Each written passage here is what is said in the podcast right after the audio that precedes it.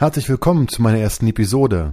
Mein Name ist André Motzkus und in dieser Episode erfährst du, wie ich mich vom Gaswasserinstallateur zum Wirtschaftspsychologen weiterentwickelt habe. Viel Spaß dabei. Führung entdecken. In diesem Podcast geht es um die Themen Führung und Selbstführung. Wenn du deinen vielen Herausforderungen neu begegnen möchtest, kriegst du hier Impulse, die dir weiterhelfen.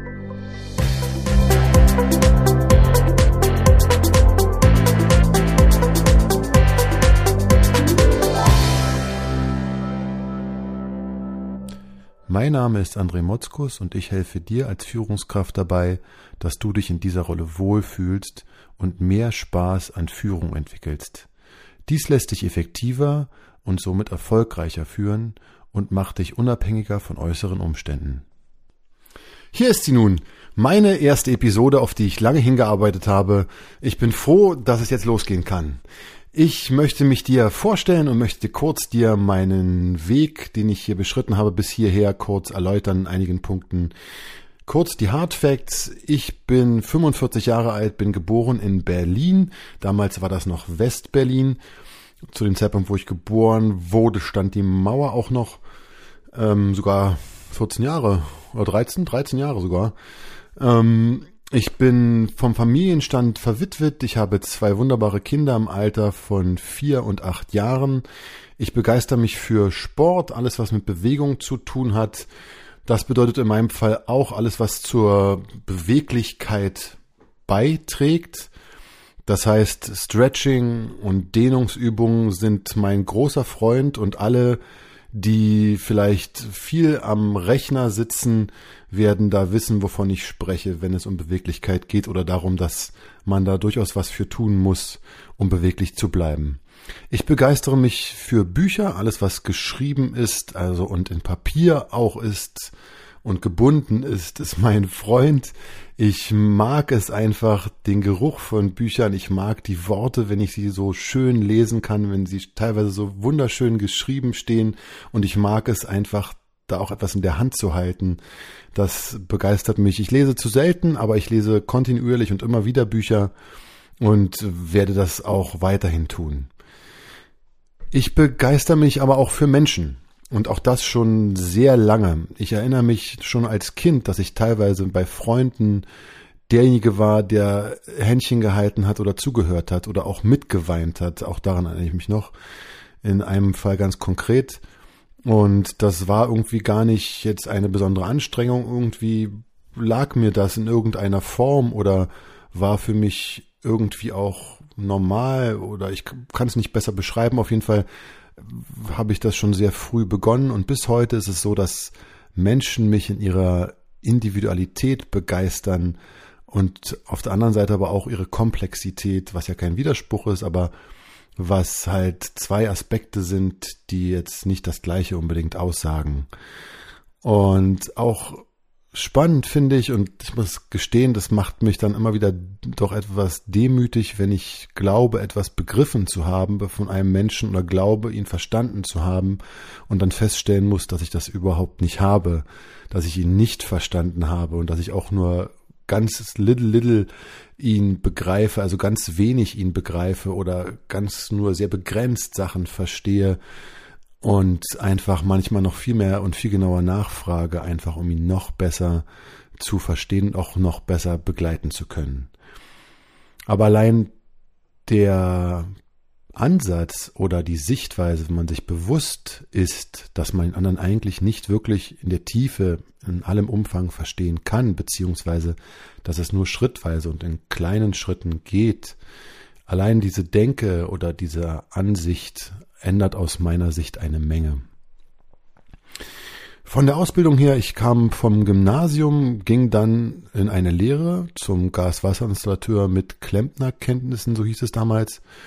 Und der Hintergrund war ganz einfach, wo ich Zeit sparen wollte, weil ich schon dachte, ich studiere nochmal und dann auch in diese Richtung irgendwie, aber viel Gedanken hatte ich mir nicht gemacht und wusste nur, ich kann zwei Jahre Zeit sparen, wenn ich das normale Abi nicht mache. Und dann war ich in der Lehre und stellte fest, uh, so eine Lehre, hier weht ja ein ganz anderer Wind.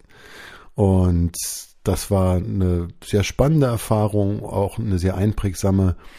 Was ich aus der Zeit auf jeden Fall noch erinnere und auch wirklich toll fand, war es über den Dächern, also auf den Dächern von Berlin zu arbeiten, aber über die Dächer von Berlin zu gucken. Und egal zu welcher Jahreszeit, wenn die ganzen Schornsteine einfach da ge ge gedampft haben oder auch wenn die Sonne aufging und man stand schon auf dem Dach, das waren einfach tolle Erfahrungen. Auch die Ausblicke, das gab es in Berlin so nicht, fand ich. Es gab immer viele Häuser, aber dieser Blick über die Dinge, ja, der war einfach toll. Auch in in, ich erinnere mich, im KDW stand ich einmal oben auf dem Dach. Wir haben etwas abgerissen. Ich habe mir ein Blech irgendwie in die Nase gehauen. Es hat irgendwie super geblutet. Keiner hatte irgendwas zum Abtupfen. Dann stand ich in irgendeiner Abteilung vom KDW, wo sie die Puppen richtig ähm, dekoriert haben oder oder zurecht gemacht haben und es kamen sofort Leute, haben mir irgendwie geholfen, es waren alle sehr, sehr freundlich. Das war noch eine Erinnerung, aber auch wie man von oben sehen kann, dass der Regen kommt oder wo Regen aufhört. Auch das fand ich da oben war eine tolle Erfahrung. Ich habe dann wirklich noch studiert auch genau dieses Thema auch Energie- und Versorgungstechnik. Ich durfte da meinen Diplom-Ingenieur machen und aus diesem Studium sind die einprägsamsten Sachen, glaube ich, zum einen, dass ich ein Auslandssemester machen durfte in den USA, wo ich viel lernen durfte, wo ich ganz andere Sichtweisen lernen durfte und auch wie man miteinander umgeht, dass das ganz anders sein kann. Und zum Zweiten, dass ich drei Anläufe für mein Diplom brauchte, das habe ich äh, nicht vergessen und werde es auch nie vergessen. Das war sehr einprägsam, nämlich nach dem zweiten Anlauf hätte ich den nicht geschafft, dann wäre ich exmatrikuliert gewesen ohne dass ich dafür einen Schein bekommen habe. Beim ersten habe ich darauf gesetzt, dass ich mindestens eine 4 bekomme, weil ich wollte in acht Semestern raus sein als einzigster und als erster, den ich kannte und hat halt nicht funktioniert. Ich habe eine 5 bekommen und beim zweiten Mal hieß es dann, naja, das schlief darauf hinaus, zumindest war es mein Eindruck, dass ich da auch durchfallen werde. Und dann durfte ich das Thema zurückgeben. Das war ganz knapp mit einer zwei Tage Unterschied zur Frist, was noch möglich war konnte ich es dann zurückgeben, mir einen anderen Betreuer eine andere Betreuerin in dem Fall suchen und durfte dann nochmal schreiben und das ging dann zum Glück relativ problemlos durch. Ich bin begeistert vom Thema Lernen und auch sich weiterentwickeln und ich glaube an lebenslanges Lernen. Und ich hoffe, ich werde immer dazu lernen, egal wie alt ich bin oder wie die Lebenssituation ist. Nachdem ich entschieden hatte, in welche Richtung ich wollte, habe ich ähm, meinen Trainerschein gemacht bei der IHK und die systemische Coach-Ausbildung am Helm-Stierlin-Institut, also HSI in Heidelberg und habe dann noch mal ein Studium gemacht, mein Master in Wirtschaftspsychologie, wo alles relativ normal lief. Die Zusammenarbeit in diesem Studium, was berufsbegleitend da war, super cool.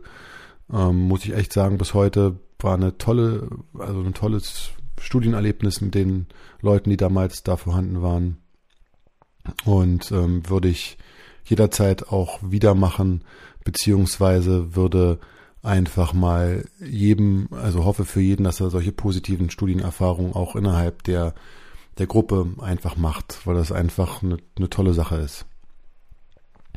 Vom Beruf her, meine Berufserfahrung, also es hatte einen Vorteil, dass ich drei Anläufe beim Diplom brauchte, weil ich habe einen Job angefangen bei einem Unternehmen, was auch in Malaysia tätig war und ich, mit dem Projektleiter verstand ich mich gut und dann fragte ich, ob ich da nicht mal irgendwie ins Ausland gehen könnte. Und dann gab es da halt Kontakte, die zustande kamen. Und dann konnte ich als rechte Hand des der Projektleiter nach Malaysia gehen. Und durch einen günstigen Umstand vor Ort durfte ich dann auch die Logistik dort als Logistikmanager übernehmen. Weil der vorige Logistikmanager aus verschiedenen Gründen einfach abreisen musste, beziehungsweise wieder nach, nach Österreich musste. Und ich habe dort zwei Erinnerungen, die mir im Gedächtnis sind. Zum einen habe ich mitgekriegt, was es bedeutet, wenn ein chinesischer Mitarbeiter vor versammelter Mannschaft von einer oberen Führungskraft angeschrien wird. Nämlich die Konsequenz war, dass diese, dieser Chinese zur Management hochging und sagte, ich arbeite nicht einen Tag mehr für diesen Mann. Und der hat das auch wirklich über ein Jahr lang nicht getan, ehe man sich dann geeinigt hat auf eine Kündigung.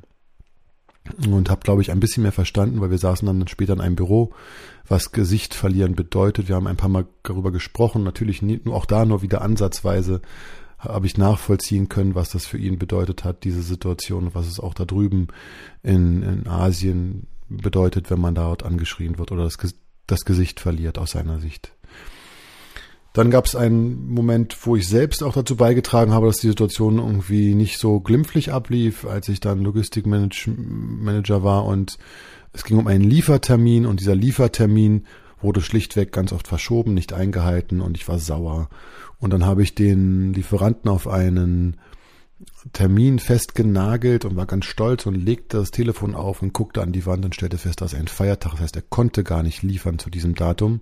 Also rief ich kleinlaut an, entschuldigte mich und wir mussten uns ein, auf ein, auf ein anderes Datum einigen. Also ein Jahr ist halt nicht immer ein Jahr, das ist wirklich so. Und ich habe einfach einen Fehler gemacht, indem ich dachte, man könnte dort mit, mit Druck sozusagen ähm, etwas erreichen. Das, dies war nicht der Fall, zumindest bei mir nicht in diesem Fall. Ich bin, als ich wiederkam, ähm, war ich Berater oder Consultant. Ich habe bei einer, beim Aufbau einer E-Procurement-Plattform für Krankenhäuser mitgeholfen. Ich habe bei der bei Wartungsverträgen für Krankenhäuser dafür gesorgt oder da, geholfen, dass die homogenisiert wurden und bin dann irgendwann wieder bei der Logistik gelandet, aber diesmal bei der internen Logistik. Und das waren halt viel Prozesssachen und Bestände und wo, wie die Bestände lagern und so weiter und so weiter und wie die Abläufe halt, die Prozesse auch von der Lieferung her sind und nicht nur innerhalb der Station. Also es war recht umfänglich, auch Betten, also Betten, die geschoben wurden oder Essenstransporte, das war alles bei. Und was ich irgendwann aber gemerkt habe, ist, dass die Prozesse ja ganz fein sind, aber dass wir die Pläne ohne die Menschen machen. Beziehungsweise, dass wir da manchmal in Organschaften reinkamen und ähm, als Störfaktor wahrgenommen wurden und die Menschen nicht mitgenommen haben. Auch das führte zu verschiedenen, ja, sehr spannenden Situationen, auf die ich jetzt nicht weiter eingehen will. Aber am Endeffekt war immer klar, wir nehmen die Menschen nicht wirklich mit und haben im Nachhinein wirklich viele Diskussionen und haben ja einfach ein, ein Thema, was wir anders, anders angehen müssen. Und dann entschied ich mich halt zu sagen, ich machte dort, machte gerade eine Ausbildung nochmal, eine, eine, ein Management Development Program und der eine Trainer dort, den fragte ich, sag mal, ich würde glaube ich auch sowas gerne machen, meinst du, ich kann sowas auch machen? Und der sagte, klar, klar kannst du. Und dann entschied ich mich, okay, dann werde ich Trainer für Führungskräfte. Zu dem Zeitpunkt suchte mein Vater, der eine kleine Beratung aufgebaut hat, gerade jemanden, der ihm den Rücken frei hält. Und wir einigten uns darauf, dass ich ihm den Rücken frei halte, aber meine Ausbildungen machen darf und auch alles, was ich dort lerne, bei uns ins, ins Business mit einbringen darf, in irgendeiner Form. Gesagt, getan. Ich habe dann die Ausbildung halt gemacht und habe dann auch teilweise Coaching-Kunden und Trainingskunden betreut innerhalb dieser Firma mit meinem Vater. Ich habe ganz zu Anfang Praktikum gemacht mit einem Trainer bei einer großen Altenheimkette, wo ich über ein halbes Jahr lang immer wieder sporadisch zu Führungskräfteentwicklungen, also Trainings und auch Coachings und auch Supervisionen mitgehen durfte und auch mitmachen durfte. Da konnte ich auch wirklich viel lernen. Danke Volker dir dafür an der Stelle. Und ich glaube auch immer noch, dass mein Vater eigentlich mein erster Coaching-Klient war. Mein Vater hat über acht Jahre ungefähr, ich weiß jetzt nicht ganz genau, ungefähr in dem Bereich, also acht Jahre glaube ich, waren es ungefähr, die Charité geleitet in Berlin und war maßgeblich dafür verantwortlich, wie die Fusion zwischen der Charité, also der alten Charité, dem Rudolf Virchow Klinikum und dem Benjamin Franklin Klinikum zustande kam, beziehungsweise war zu der Zeit einfach ähm, leitender Verwaltungsdirektor. Das heißt, ähm, er hatte schon auch der Weg dahin war ja auch, also er war schon länger Führungskraft und ich, ich kannte ihn ja nur so. Und bis heute ist es so, dass wenn wir zusammenkommen, dass wir immer gerne, dass wir uns schätzen dafür, was wir sozusagen mitbringen und wenn wir über Sachen reden, was der andere mitbringt. Weil das Ganze hat immer auch zwei Seiten. Ich, mein Vater sagt immer, ich bin zu kompliziert und zu sehr im Detail. Und auf der anderen Seite sagt er mir, wenn es irgendeine Situation gibt, und das hat er auch schon in Anspruch genommen, wo es mit, wo es mehrere Menschen in einem Raum gibt und es gibt eine Situation, die jetzt auch geschäftlich halt ist, wo Verträge gemacht werden oder wo man entscheiden muss, nimmt man den als, als, als Partner mit ins Boot und, und, und. Also, wo es auf der menschlichen Ebene Fragen gibt und Einschätzungsfragen gibt, würde er mich immer gern dabei haben und meine Sicht der Dinge hören weil er immer überrascht war, was ich alles wahrgenommen habe. Und auf der anderen Seite war ich immer dankbar für seinen Rat und bin es bis heute, wenn es darum ging, komplexe Themen oder komplexe ähm, Sichtweisen zu vereinfachen und einfach so ein Gefühl dafür zu haben, in welche Richtung es geht. Auf der anderen Seite war ich immer so, dass ich sagte, du machst dir die Welt viel zu einfach und aus meiner Sicht ist sie halt nicht so einfach und äh, aus meiner Sicht gibt es noch andere Faktoren, die man berücksichtigen muss. Aber ja, wir sind unterschiedlich und wir schätzen uns aber so, wie wir sind.